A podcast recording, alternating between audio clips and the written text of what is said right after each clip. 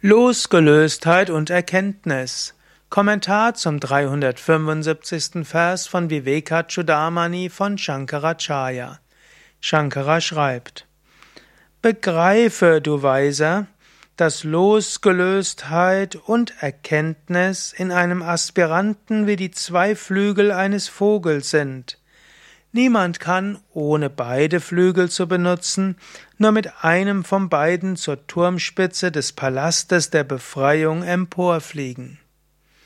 Ein schönes Beispiel, das relativ häufig gebraucht wird. Ein Vogel braucht zwei Flügel. Und in unterschiedlichen Kontexten werden dem Vogel zwei unterschiedliche ja, Beschreibungen der Flügel gegeben. Hier spricht er von Vairagya und Bodha. Vairagya heißt Losgelöstheit und Bodha heißt Erkenntnis. Beides brauchst du.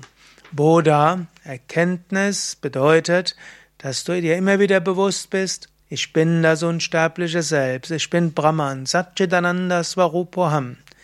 Und die Losgelöstheit soll heißen, ich bin nicht der Körper, ich bin nicht die Psyche, ich bin nicht mein Temperament, nicht meine Talente.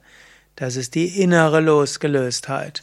Und die zweite ist, ich bin nicht abhängig von meinem Besitz, ich bin nicht abhängig von äh, äußeren Dingen.